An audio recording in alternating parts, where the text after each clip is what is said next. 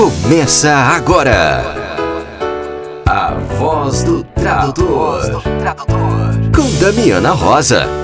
Sábado, 18 de maio de 2019. Dia de A Voz do Tradutor, o podcast da Escola de Tradutores. Sejam muito bem-vindos.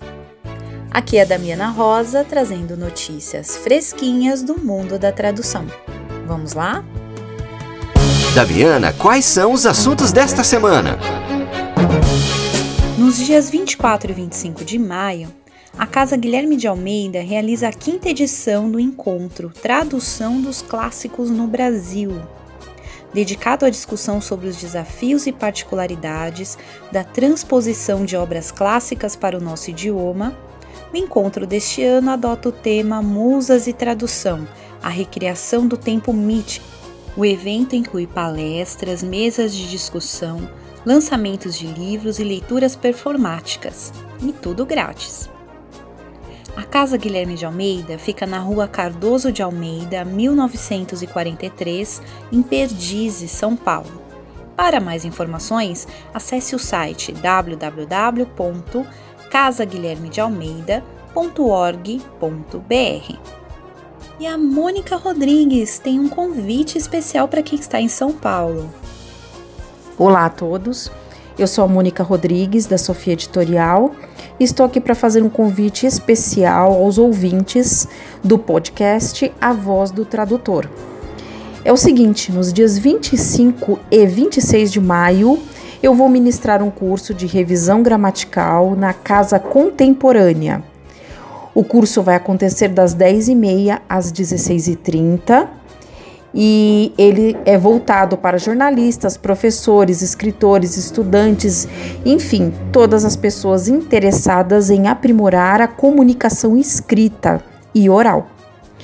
O curso tem como objetivo abordar questões gramaticais, de reforma ortográfica, os principais erros de português, pontuação, acentuação, aqueles casos de concordância nominal e verbal e também teremos práticas, muitos exercícios, ok? O curso inclui apostilas, material anexo e certificado. Então, inscrevam-se porque as vagas são limitadas basta acessar o site da Casa Contemporânea, ok? Um beijo! Mas se você não está em São Paulo, não fique chateado não. E também teremos um curso de revisão de textos, teoria e prática nos dias 8 e 15 de junho, das 10 às 13. Esse curso é online ao vivo pela Escola de Tradutores, ok? Então, ele vai acontecer nos dias 8 e 15 de junho. Esse é o curso de revisão de textos. Para quem quer aprender técnicas de revisão de textos para livros, para TCC, para jornais, apostilas, revistas, enfim.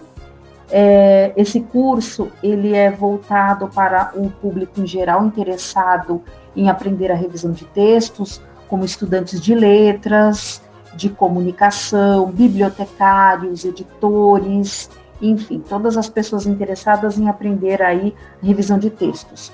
Para mais informações, basta acessar o site da Escola de Tradutores, ok? É isso, pessoal. Espero encontrá-los aí nos meus cursos e tenham um excelente fim de semana. Obrigada. Que tal uma pausa para o café?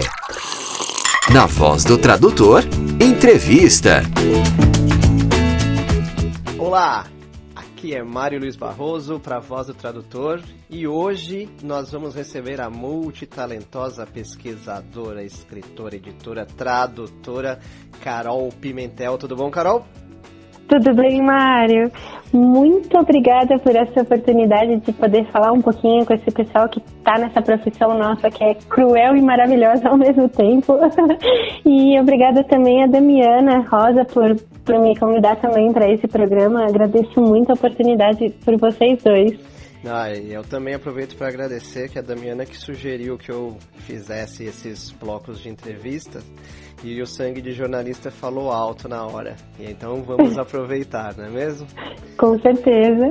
Eu, eu queria começar, é, não do começo, porque senão a gente vai remeter à sua alfabetização, mas eu queria começar é, um pouco do meio. Eu queria saber como uma moça dos números, da física e da astrofísica é, se converteu para as letras, para tradução, para edição e assim por diante. Claro. É, quando eu, eu optei por fazer física, ela já foi assim uma das minhas últimas escolhas. Porque eu já tinha pingado por letras, eu já tinha pingado um pouquinho em turismo, ciência da computação, um monte de coisinha. E, e aquela inquietude de saber o que, que a gente vai fazer para o resto da vida. Uh, e aí, assim, física foi, acabou sendo minha opção na época, mas eu sempre trabalhei com tradução independente da física, né? Eu cheguei a ter uma empresa de tradução que eu mantive ao longo do, do tempo em que eu cursei a graduação. Mas o curioso mesmo, assim, é que eu comecei a trabalhar efetivamente com tradução na física por conta da minha iniciação científica. Que eu trabalhava com eletricidade no século XVIII e os primeiros experimentos que foram feitos na época até a gente ter o que a gente chama hoje de interruptor e acender a luz, né? Então, foi bem curioso, assim, traduzir muita coisa sobre... É, eu traduzia muito documento do francês, muito documento do inglês, e, e para justificar todo esse embasamento teórico que precisava pro... Pra, porque eu tinha bolsa, tudo, então acabou saindo como publicação. E aí esse pezinho ficou, né? A tradução amor sempre ficou, mesmo eu tendo caído na física. Nossa, perfeito. Vamos aproveitar então só para ver as tuas bases, assim. Você é, entende e traduz francês, inglês, algo mais que você é, entenda e traduz, algo mais que você apenas entenda, mas um dia possa vir a traduzir? Eu, eu entendo um pouquinho de espanhol, assim, mas não me arrisco, porque eu acho uma responsabilidade tremenda e a gente sabe dos malefícios aí que a gente tem na quando alguém pega a tradução assim sem sem tá muito craque na língua, né, Mário? A gente já viu coisas tristes por aí. Então, o espanhol eu só me arrisco, assim, muito de levinho, uma, se for uma frasezinha ou outra no meio de balão, mas caso contrário, não, só entendo, mas um dia quem sabe.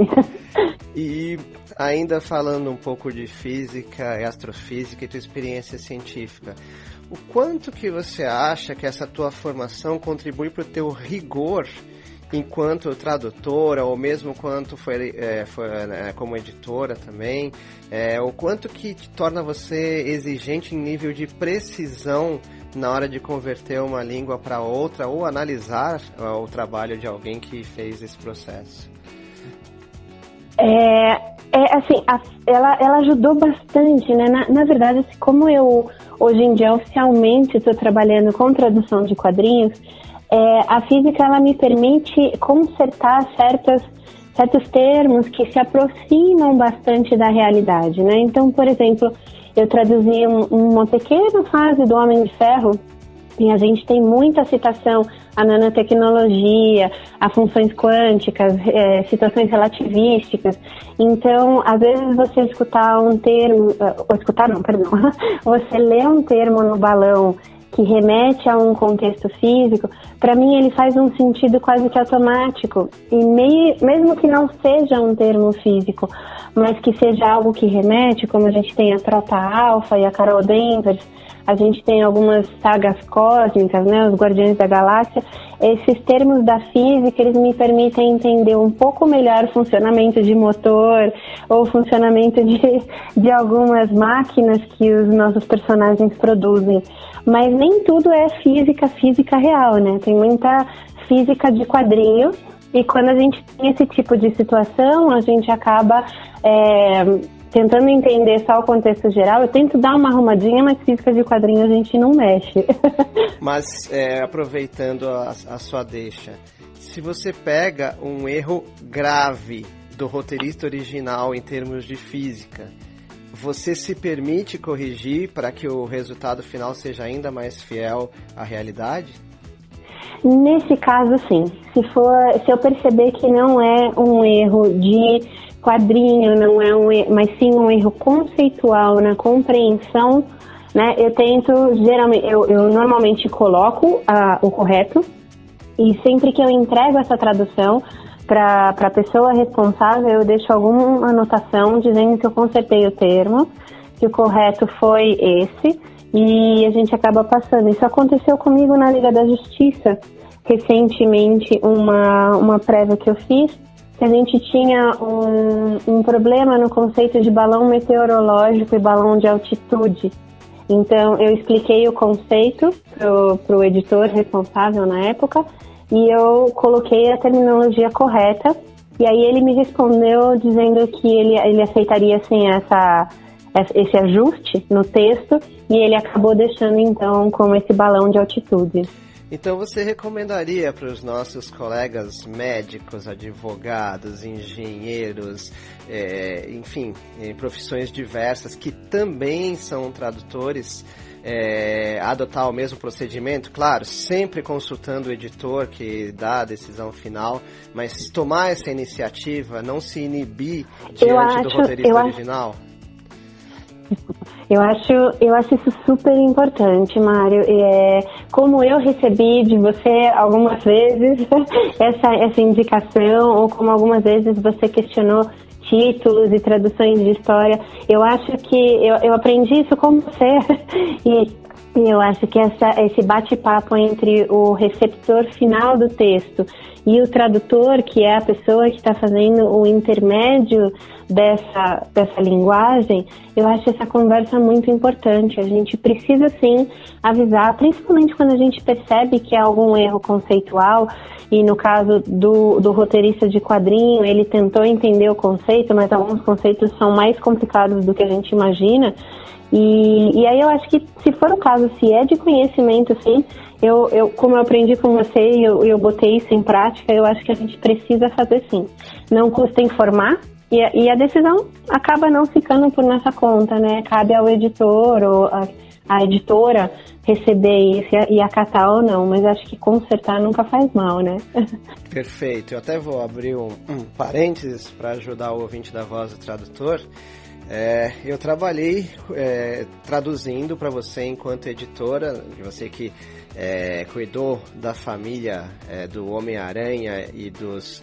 Eu chamo de X-Men, porque eu acho que os X-Men são orientados pelo professor Xavier e os X-Men são do professor Xavier. Como eu não falo Xavier, vão ser X-Men eternos para mim.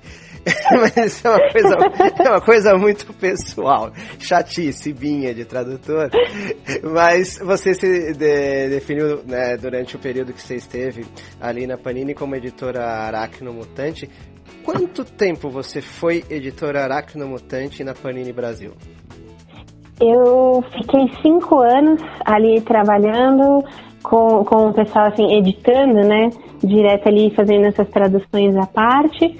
Mas e dentro desses cinco anos foi um ano como editora-chefe, até a gente passar que algumas divergências se encontraram aí pelo caminho, então desejo toda a sorte do mundo pro pessoal que ficou. E, e eu vou seguindo aqui em paralelo para a gente ver o que, que acontece aí nesse futuro. Ei, não sai daí não, que daqui a pouquinho a gente vai ouvir o segundo bloco dessa entrevista. Fique por dentro. A resenha do seu evento preferido. E a nossa colega Kátia Santana esteve no Tradu Show que aconteceu aqui em São Paulo e nos enviou um relato de como foi esse evento. Vamos ouvir. Olá, ouvintes da Voz do Tradutor, aqui é a Kátia Santana, tradutora, e nos dias 27 e 28 de abril eu participei do Tradu Show, um evento organizado pela Estácio aqui em São Paulo, que também teve transmissão online. O evento contou com palestras com temas variados, como a tradução de games, legendagem, ferramentas de tradução e hoje eu vou fazer um breve relato dessas palestras para vocês. A primeira palestra no sábado de manhã foi a legendagem na tradução audiovisual com César Alarcon. Ele falou especificamente sobre a legendagem para mostras e festivais de cinema, mencionando as particularidades desse tipo de legenda. Uma delas é que esse tipo de legenda ele é sincronizado simultaneamente, ou seja, é feito ao vivo durante a transmissão do filme e o texto não é queimado no vídeo, mas aparece uma legenda eletrônica abaixo dele. O professor explicou que esse, esse processo é feito para baratear, baratear os custos dos festivais. É, eu não sabia dessa informação e achei interessante, ao mesmo tempo um trabalho desafiador. A segunda palestra foi sobre preparação de textos com Laura Folgueira. Primeiramente, ela falou sobre os profissionais fixos e freelancers do mercado editorial e depois explicou o que é a preparação de textos, falou sobre os diferentes tipos de preparação com ou sem cotejo e destacou que nos livros de ficção o preparador tem menos liberdade para mexer no texto, já nos livros de não ficção, técnicos e não autorais, ele tem maior liberdade. É, a terceira palestra foi Gestão de Projetos numa Grande Empresa, com a Gláucia Quadros, da agência Lionbridge. A Gláucia explicou o que é a gestão de projetos e falou sobre as suas etapas, que incluem a tradução, revisão, gerenciamento de dúvidas, controle da qualidade e revisão do cliente. Ela também falou sobre as boas práticas da gestão de projetos, é, falou sobre as características que deve ter um gerente de projetos e destacou que a comunicação é muito importante nesse processo para o andamento e a qualidade final do trabalho. Depois tivemos uma pausa para o almoço e retornamos com a palestra Além das Cat Tools, com Danilo Nogueira. O Danilo apresentou várias ferramentas úteis para o dia a dia do tradutor, como ferramentas para busca de arquivos no Drive, é, para pesquisar aquele arquivo que você sabe que está salvo em algum lugar, mas não lembra onde. Ferramentas para recuperação de arquivos apagados por engano, é, de busca na internet, de criação de lista de tarefas, entre outras ferramentas.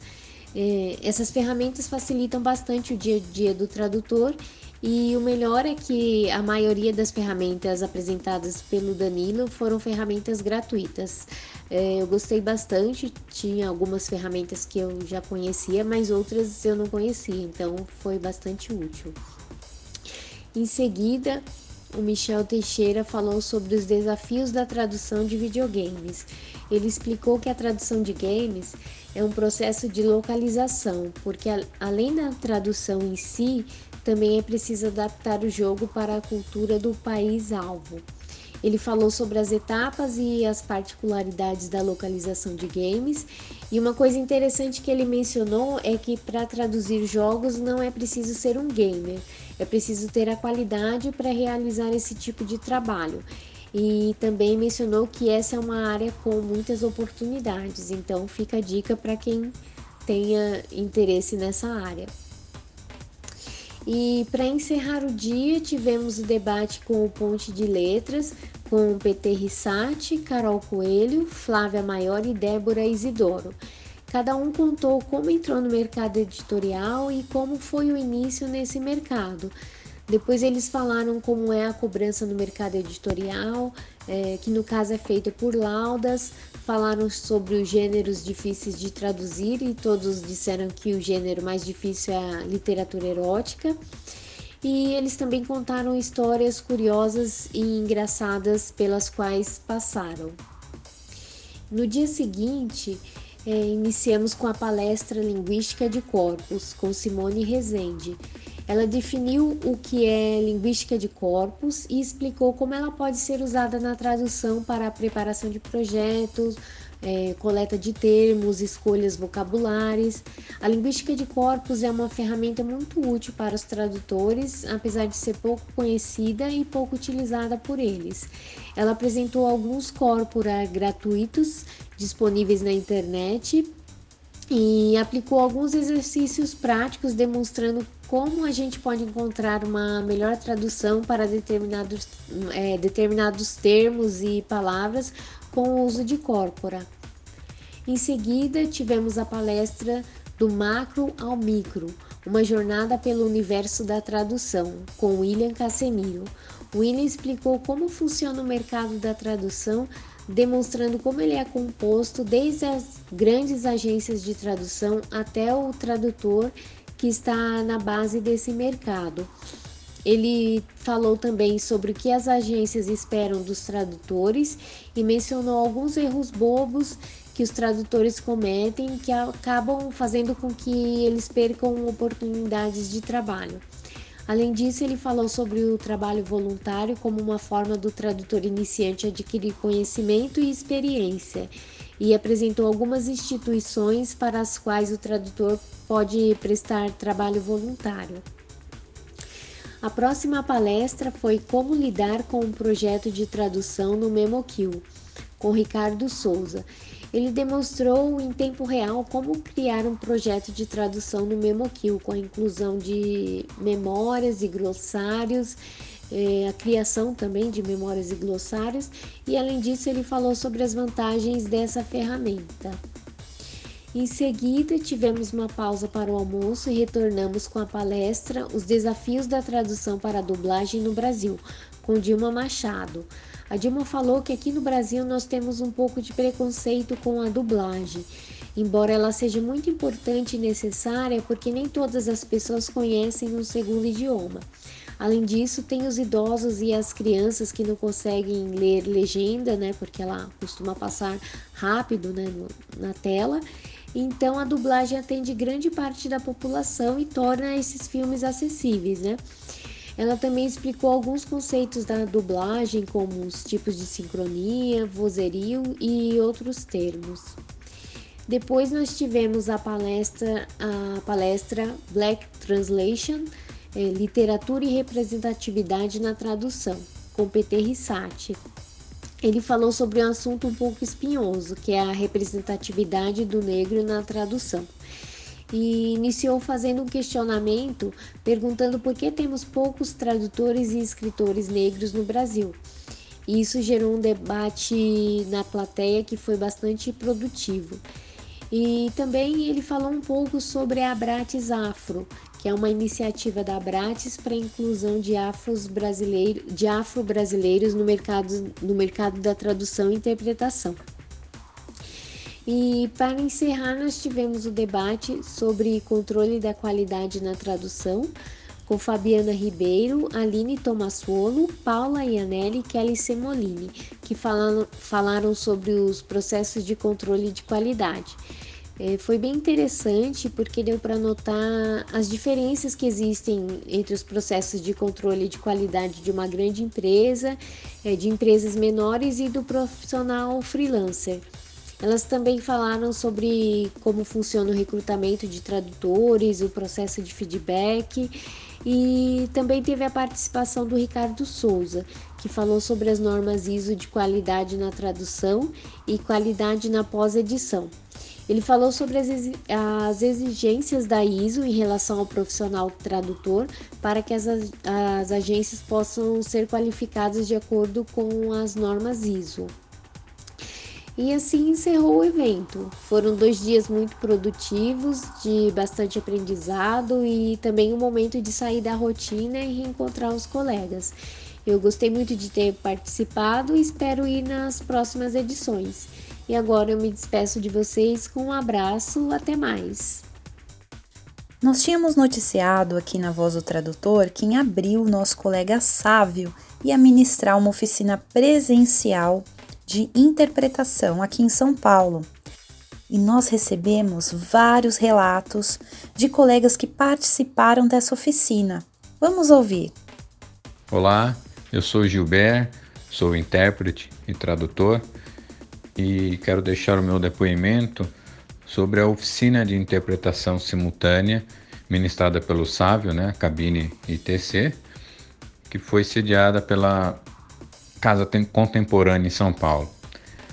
E meu sentimento é que a oficina foi sensacional, né, superou uh, todas as minhas expectativas.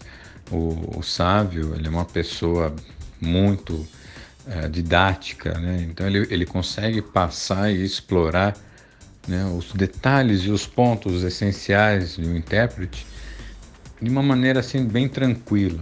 E a oficina para muitas pessoas que pensam que de repente ah, é muita teoria, tem que estudar muita coisa, foi praticamente 99% prática, né? Então quer dizer, a gente assimila ali umas conversas, um conceito, mas nós temos que colocar isso em prática rápido. E isso nos faz quebrar vários paradigmas, né? alguns medos que nós temos e, e saio, por exemplo, de lá com a sensação de que realmente estou interpretando há anos. Né? Então foi muito bom, recomendo a quem quer iniciar a carreira de intérprete esse, essa oficina. Tem tudo a ganhar com, com Sábio, uma pessoa bastante experiente e, e paciente também. E recomendo. E estou ansioso aí para as próximas para as próximas oficinas de extensão, reciclagem que tiver, porque como intérprete nós temos que sempre continuar aprendendo e, e praticando. Então deixo aqui meu agradecimento mais uma vez ao Sávio por, por uma ótima oficina e, e a Casa Contemporânea também por promover esse encontro aqui em São Paulo. E foi, foi de grande valia, o, os colegas da turma foram bem, bem amistosos, a gente conseguiu criar um, um vínculo bem, bem legal e, e promovemos né, essa, essa interação bem, bem interessante. Foi muito bom. Agradeço e recomendo a todos. Olá, eu sou Suzana Calas e eu tenho uma escola de inglês em Pouso Alegre, Minas Gerais. Eu tenho uma escola de inglês, espanhol e de língua portuguesa é, e venho trabalhando com tradução de textos e tradução interpretativa e tradução de TCC, de artigos científicos. É, fiz a bula do medicamento CIMED, né, que é o Cimegripe, que foi colocado aqui na empresa a CIMED aqui de Pouso Alegre. Venho deixar um depoimento acerca do curso que eu fiz com o Sávio Bezerra.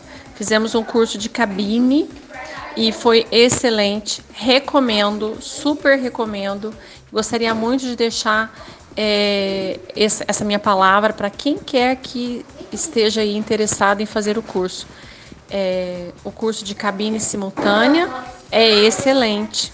Podem fazer. Foram dois dias intensos de muita prática, não somente teoria, mas muita prática. A equipe é muito bem treinada e eu saí muito confiante, muito feliz Recomendo o Sávio Bezerra. Um abraço a todos. Olá, ouvintes do podcast da Escola de Tradutores. O meu nome é Mônica Pires Rodrigues e estou aqui para dar um depoimento sobre uma oficina da qual participei nos dias 4 e 5 de maio com o intérprete Sávio Bezerra. Da ofici é, foi a oficina de interpretação simultânea promovida pela Cabine Tradução e Interpretação Simultânea. Sávio Bezerra é um intérprete de conferências com mais de 18 anos de experiência e nos brindou com muito conhecimento durante a oficina. Também gostaria de informar que essa oficina foi lá na Casa Contemporânea, na Vila Mariana, e que é, o local nos recebeu de braços abertos, também achou uma tremenda novidade e eu entendo que para que a gente seja um excelente intérprete, a única coisa que nós precisamos de verdade é praticar. Então, reunir amigos, pessoas que têm o mesmo interesse é, para aprender com a experiência do intérprete Sávio Bezerra foi importantíssimo, porque as pessoas têm experiências diferentes e podem sempre compartilhá-las com os colegas, e isso só faz com que os profissionais cresçam em qualidade. Então, eu gostaria aqui de agradecer ao Sávio pelas dicas valiosas que ele deu lá pra gente durante a oficina e também aos colegas que saíram de lá fortalecidos e certos de que escolheram essa profissão tão linda para trabalhar. Um abraço para vocês e esperamos que essa oficina se repita tão logo quanto possível em São Paulo. Parabéns ao Sávio pela organização do evento, que esperamos aconteça outras vezes. O avesso da tradução, com Danilo Nogueira.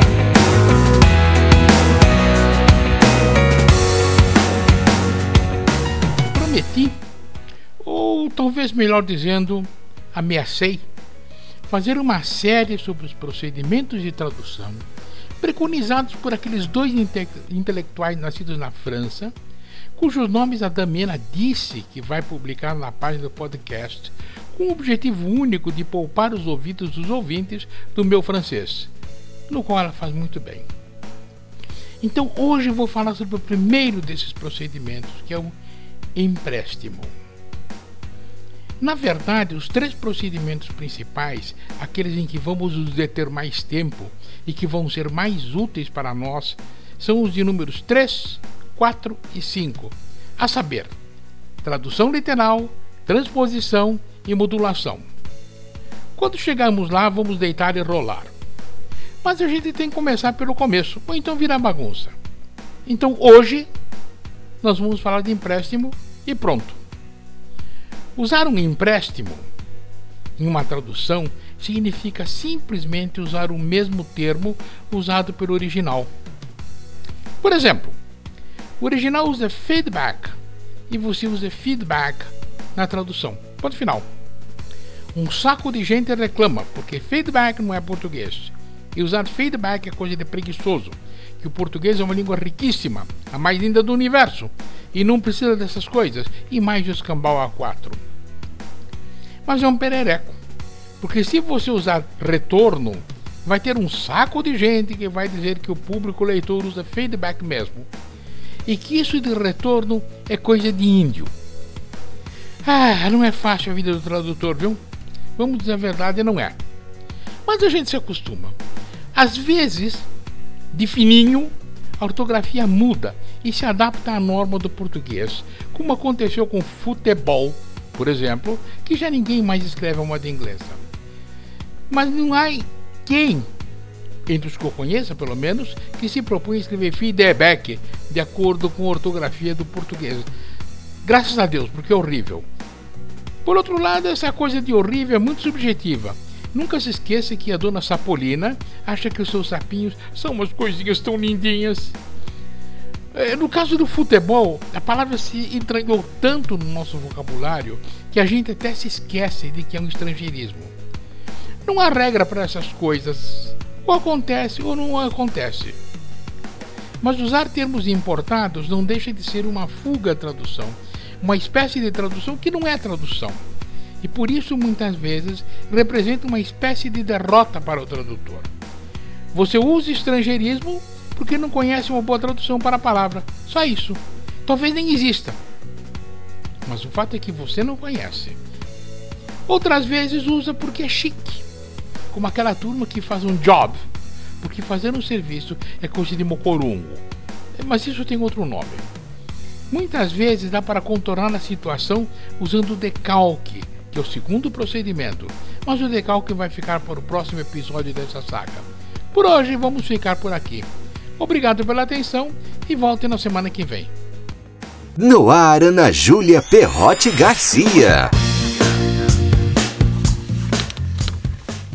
Olá, ouvinte da Voz do Tradutor. Aqui quem fala é a professora Ana Júlia Perrote Garcia. Estou passando para fazer um convite muito especial para você. Você já ouviu falar do simpósio Profissão Tradutor? O conhecido PROFT, que todos os anos ocorre em São Paulo em novembro? Pois bem, este ano teremos a oitava edição do evento e ele está recheado de palestras, mesas redondas, lançamentos de livros e, claro, as famosas oficinas do ciclo de atualização em tradução que ocorrem no mesmo local. As inscrições para o Profit estão abertas. Muita gente já se inscreveu. E a dica mais importante: os valores para o primeiro lote vão só até o dia 19 de maio, segunda-feira. Depois dessa data, a inscrição passa a custar o preço do segundo lote. É isso mesmo, garanta sua vaga com preço promocional do primeiro lote, pois depois desse dia o valor vai sofrer reajuste. Agora, se você quer apresentar uma comunicação oral ou exibir um pôster no Profit, A primeira chamada de resumos vai até 30 de maio. Prepare seu resumo, entre no site e dê um passo importante para se consolidar como palestrante ou como expositor de pôster em um dos maiores eventos de tradução do país. Então, resumindo, Simpósio Profit 2019, dias 15 e 16 de novembro, no auditório do Hotel Pestana, em São Paulo. Inscrições com preço especial até 19 de maio, segunda-feira. Após essa data, haverá aumento do preço. Primeira chamada de resumos do Profit até 30 de maio.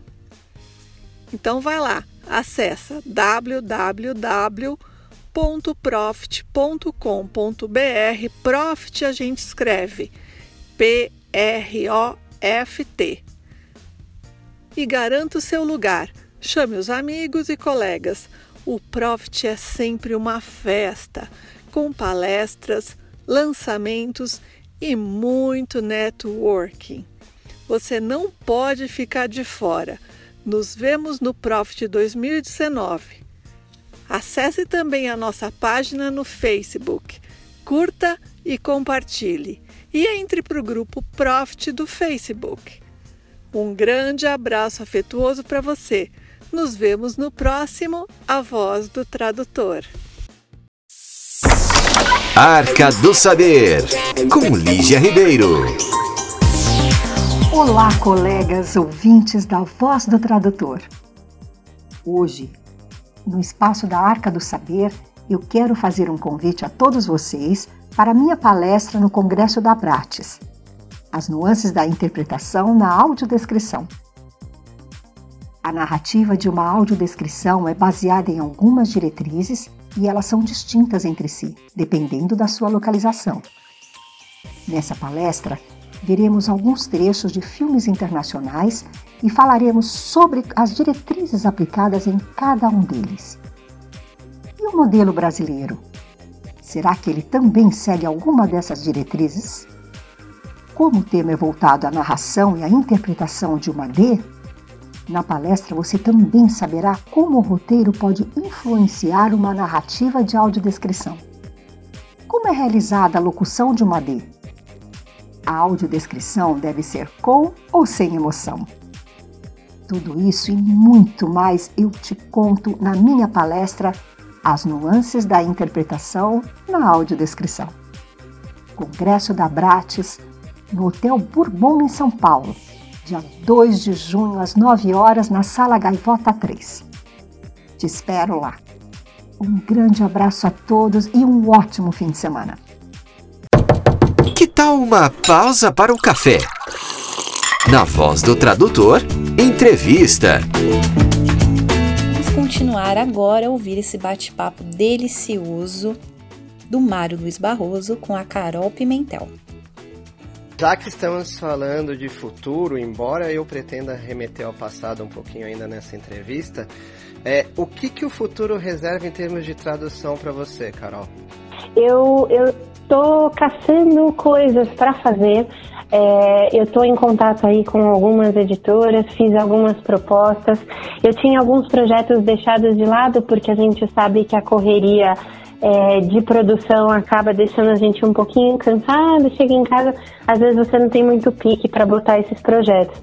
Mas tem dois grandes projetos aí de livros que eu gostaria muito de traduzir e eu enviei esses projetos para pra, as editoras e estou aguardando assim, enquanto que o meu outro lado B de roteirista está aí correndo com alguns roteirinhos em paralelo também. Já que você falou de roteiro, por favor, conte pro ouvinte o que, que é o Point of View, com quem você fez e qual foi o tipo de reconhecimento que você teve com essa obra.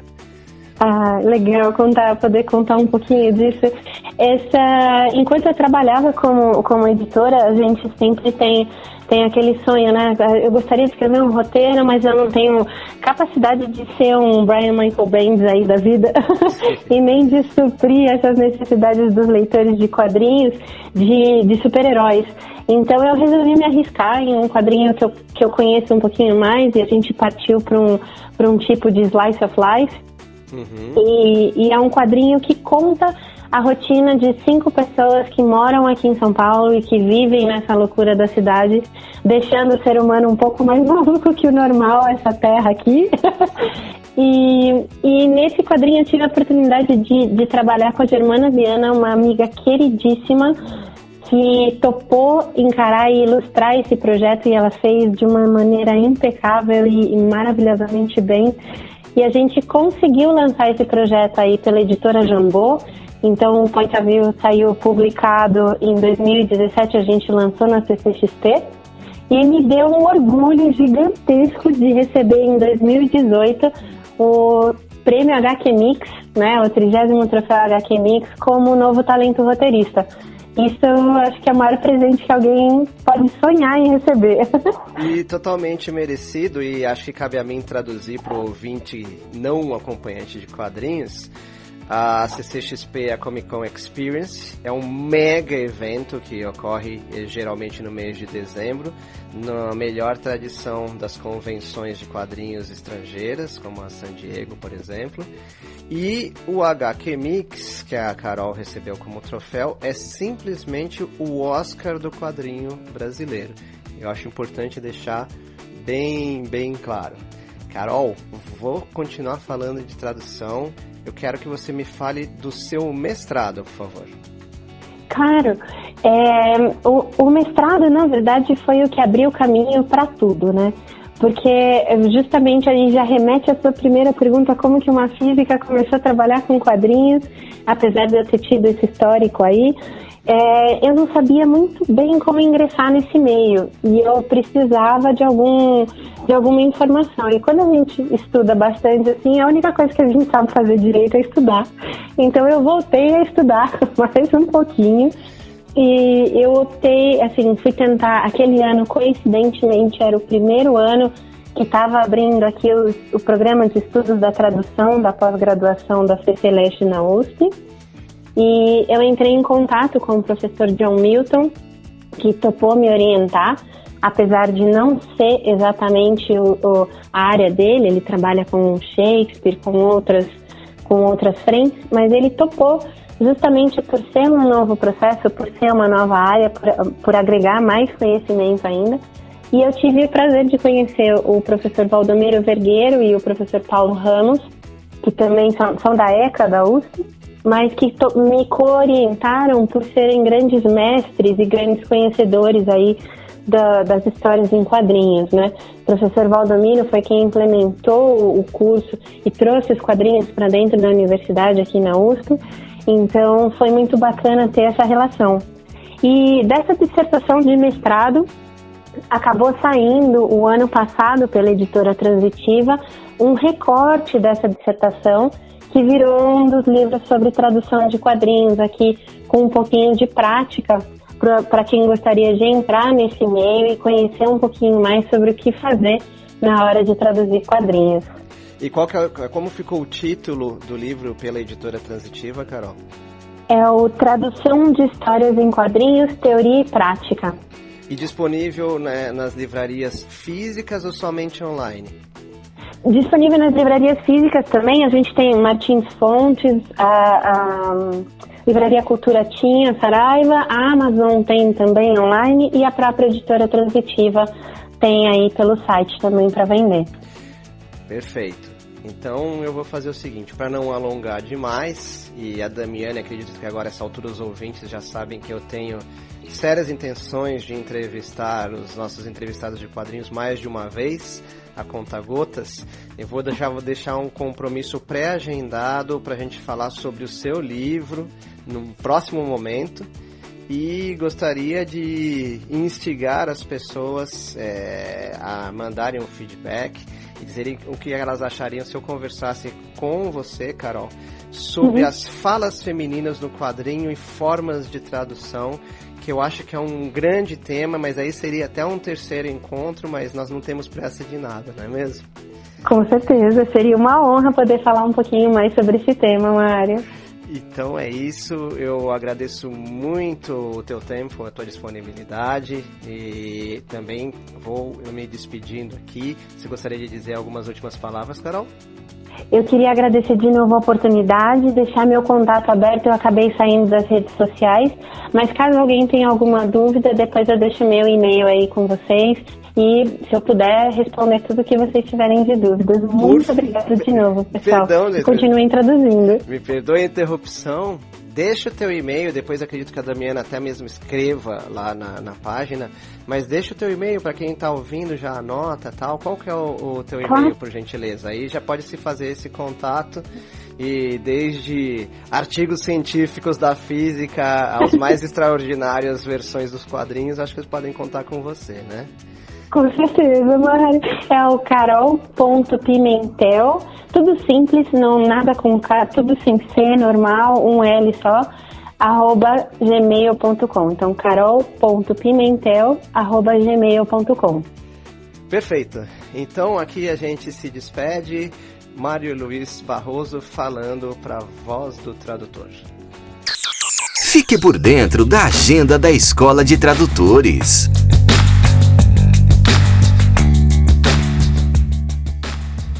Dia 31 de maio, uma breve histórica da literatura britânica, como a literatura britânica nasceu e as suas influências.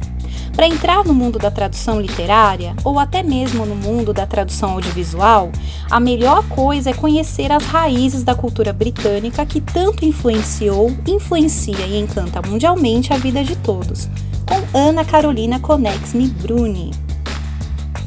Para mais informações e inscrições, acesse o nosso site www.escoladetradutores.com.br. Você tem uma notícia interessante para compartilhar com seus colegas tradutores e intérpretes?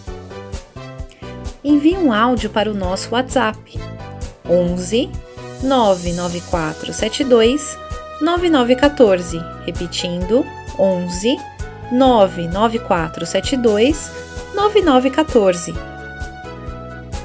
E nos encontramos no próximo sábado.